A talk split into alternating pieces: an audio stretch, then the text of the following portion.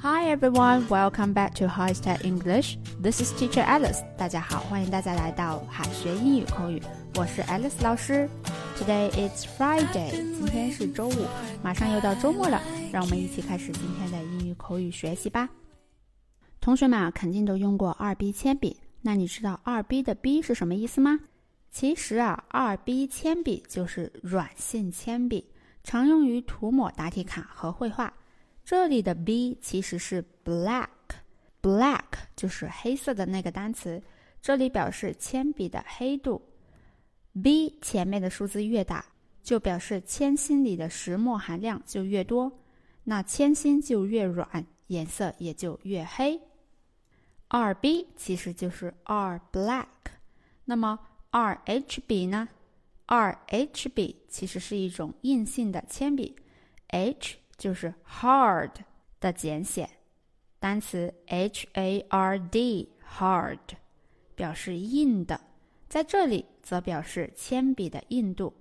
同样，h 前面的数字越大，铅芯就越硬，写出的字的颜色也就越浅。如果是四 HB，那肯定就比二 HB 要更加硬。那么，自动铅笔又如何表示呢？自动铅笔不能直接翻译为 automatic pencil，常见的表达有两种，一种是 mechanical pencil，mechanical pencil，一种是 propelling pencil，propelling pencil。For example, in fact, I prefer ballpoint pens to mechanical pencils. In fact, I prefer ballpoint pens to mechanical pencils。实际上，相比自动铅笔，我更喜欢用圆珠笔。OK，next one, ship pen, ship pen。可不要以为 ship pen 是指洋笔哦，因为 pen 除了有钢笔的意思，还有围栏的意思。圈指的是饲养动物的那种圈， 所以 sheep pen 其实是指羊圈。那猪圈呢？Pig pen，pig pen。同时，在俚语当中，pen 还可以表示州或者联邦的监狱。这个用法在美国比较常见，所以美国人说话的时候提到了 pen，大家不要总以为是钢笔，要根据实际的语境去理解它。好的，下面我们看一下有关 pen 的一些表达：笔名 pen name, pen name，笔友，pen pal，pen pal，笔帽，pen lid，pen lid，动笔写，put pen to paper，put pen to paper。我们来看这个例子：This ship dug a huge hole in the sheep pen. This ship dug a huge hole in the sheep pen. 这只羊在羊圈里挖了一个大洞出来。好的，我们继续往下看。那么削铅笔又该如何说呢？削铅笔可不要理解为 peel a pencil，这是不对的表达方式。peel 是指削皮、剥皮或者刮皮，但是它主要的对象是指削水果或者蔬菜。比如说削土豆，你可以说 peel potatoes。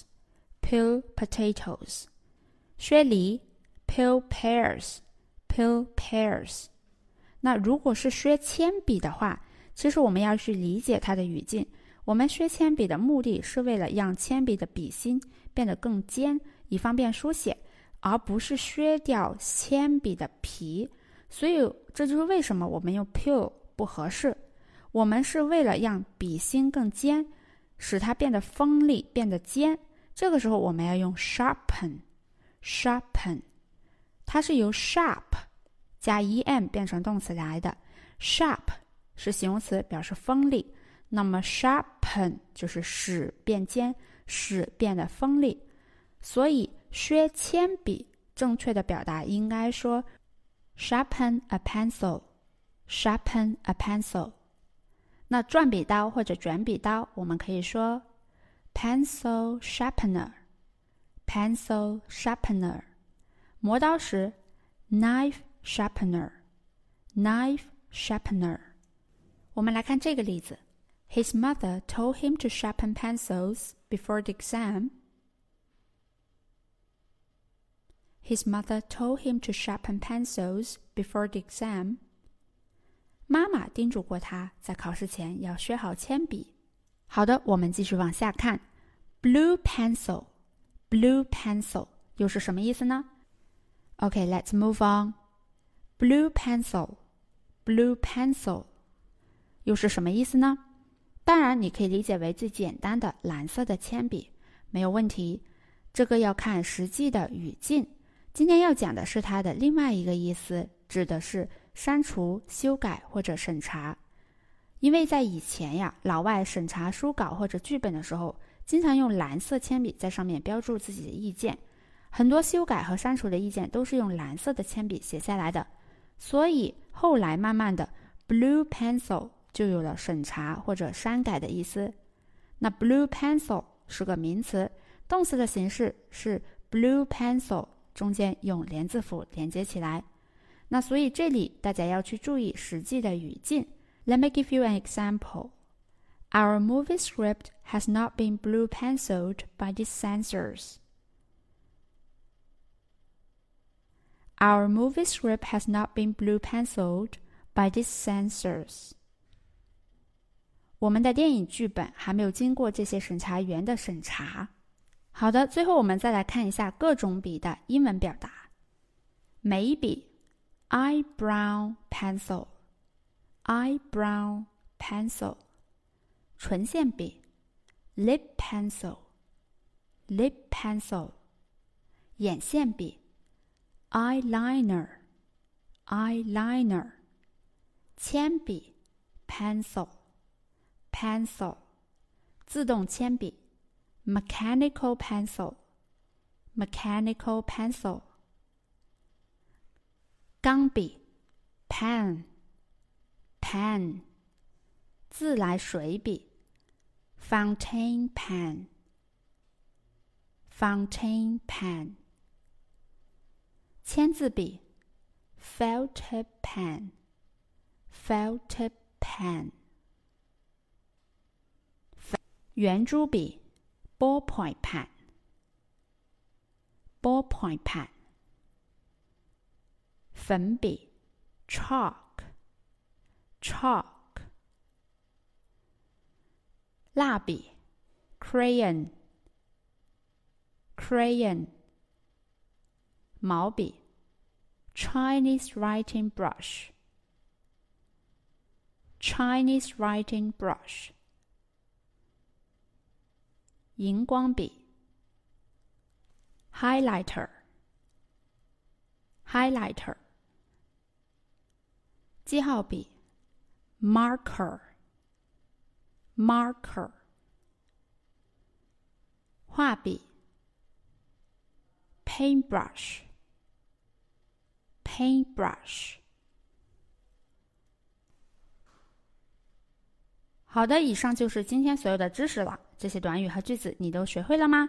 最后给同学们留一个小作业，填空题。I write my ideas with 空格 in my daily life.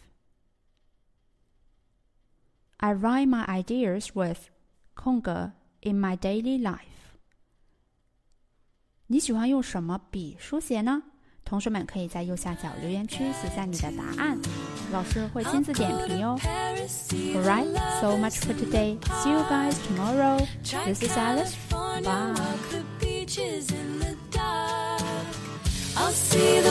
Bye. my Levi blues, but I'll always come back. I'll always come back to you.